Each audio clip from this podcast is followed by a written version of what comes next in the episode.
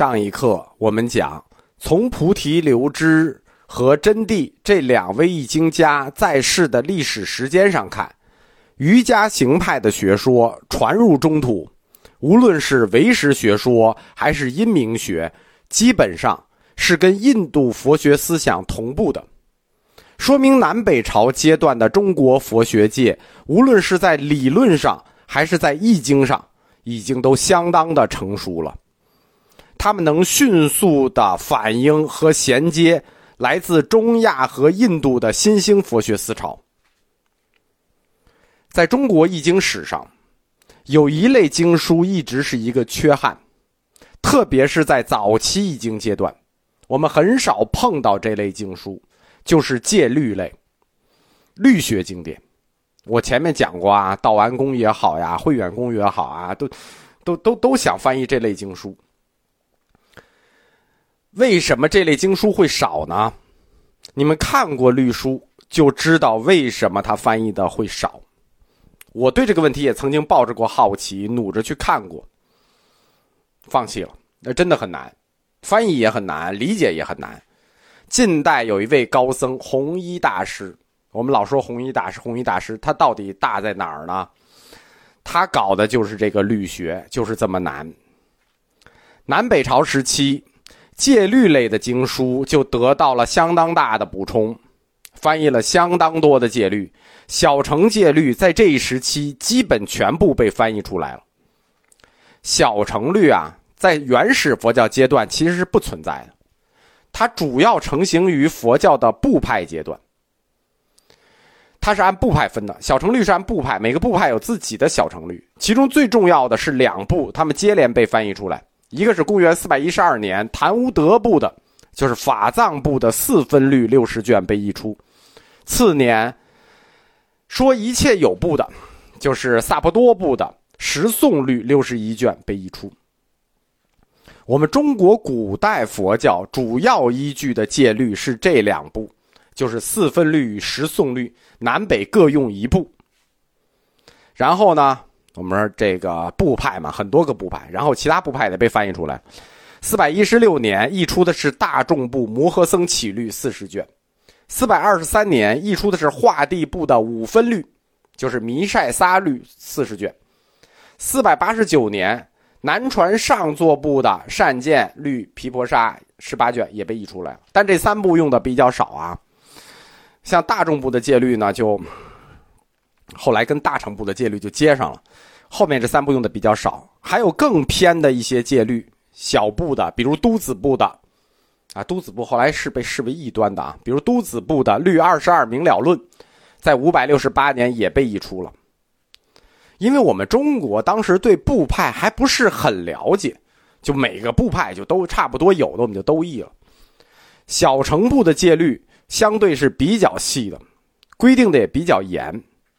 而中国选择的道路是大乘佛教，大乘佛教的特点呢是深入生活，深入生活，它的戒律就会分为两部分，那一部分是针对出家人的，一部分针对在家人的，而且大乘律与小乘戒律也有很大的不同。此前大乘戒律没有译出过，大乘戒律在这一阶段被译出了，比如《菩萨戒本》《优婆塞戒经》。在四百二十六年前后，被北凉的谭无谶译出了。律书一直是中国易经的缺憾，译的很少，就是我们讲又难又少。它在这个阶段大规模的涌入中国，忽然就都被翻译出来了，是有历史背景的。凡事儿有需求才会有供给，就是因为需求过于强烈了，所以必须要有供给。律书就是这种情况出现的。律书的翻译，南北朝时期僧团的规模急剧膨胀，僧侣日益增多。人多还不算啊，因为人一多就会出现一另一个问题：人杂。光人多都是好人也行，人还杂。僧团急剧膨胀呢，出家人的来路你就来不及合了，它的成分也日益混杂。像我说的，也有逃犯，也有逃税的，什么人都有。出家僧团的规模急速膨胀，到了必须要用戒律来自我整顿和自我约束的一个紧迫时期了。这就是戒律类经书大规模涌入中国的历史背景。南北朝时期，它的易经，它易经的活动范围已经扩大出去了，已经不单纯是易经了，就是这一时期的翻译活动啊，覆盖的范围很广了，超出了易经的范畴，扩大出了经律论三藏的范畴。开辟了两个与佛教相关的独特的翻译领域。就我们说佛教领域，它实际是个文化领域啊，除了经律论之外，还有别的。一个领域是佛教史类书籍的翻译，那就像我们讲的这课一样，那那个时候早期最早的被翻译过来。佛教史类的译出，为此后中国人自己撰写佛教史以及撰写僧史，比如《弘明集》也好呀，《高僧传》也好呀，《法林书院》也好呀，等等等等，《续高僧传》也好，这个时期译出的佛教史类经书，就为我们提供了体力与素材，让我们知道该怎么写了，对吧？什么模式，怎么写？尤其是《高僧传》就很很典型，比如鸠摩罗什翻译的《马明菩萨传》。龙树传、提婆传，真谛翻译的叫做婆叟盘豆传。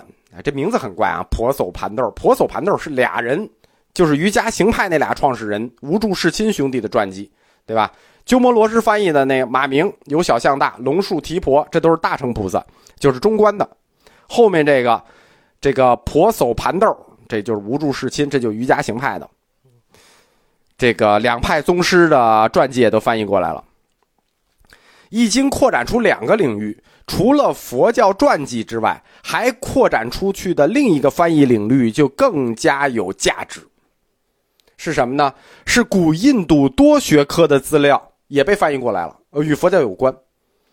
比如由嚷那跋陀罗所翻译的《五明论》，那这个就太有名了，古印度的《五明论》，但是这是一个汉传佛教的《五明论》。跟藏传佛教的五明论不一样，这五明不一样，不太一样，有几个一样，有几个不一样。但是他的五明，汉传五明翻译过来，要比藏传五明的时间要早得多得多，早三百多年。有声明学、一方明、工巧明，这藏传都有，但是还有两个没有的，一个叫做咒术明，一个叫符印明，就是一个是咒，一个是符印，这跟道教有点像。更令人吃惊的是，这一时期还翻译了大量的印度地理与天文的东西，比如有达摩留支所翻译的《婆罗门天文学》。这个天文医学啊，一直是佛教的一个重点典籍，但我们汉传翻译的少，藏传翻译的多。南北朝时期，大量的新佛典译出，促使佛教理论界空前繁荣，佛教就从前期的般若学。对吧？我们讲了这一百年干什么？整天坐在一块谈空、谈玄，一个小圈子的士大夫就在谈般若。哎，不是性空啊，就是玄呀。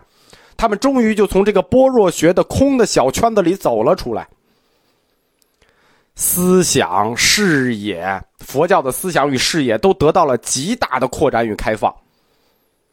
依据这些新译出来的经典，在南北朝时期就形成了一个一个以专门研究某一学问为主体的小学派。我们为什么说南北朝时期佛学有两大块？一块是理论，一块是艺术。理论就是这一块，在这一时期，每译出一本经典，就依据这本经典形成一个专门研究它的小学派。般若学的那些谈空谈玄，已经没有人有兴趣了，没有人谈了，谈了一百年了，不要再谈了。一时之间，佛学理论界百花争鸣，啊，百家争鸣，百花齐放。在佛教史中，南北朝的这一时期，形成了类似春秋诸子百家一样的一个小黄金时代。毗昙学、诚实学、社论派、地论派、俱舍学、楞伽学、涅盘学、三论宗、四论宗、净土宗。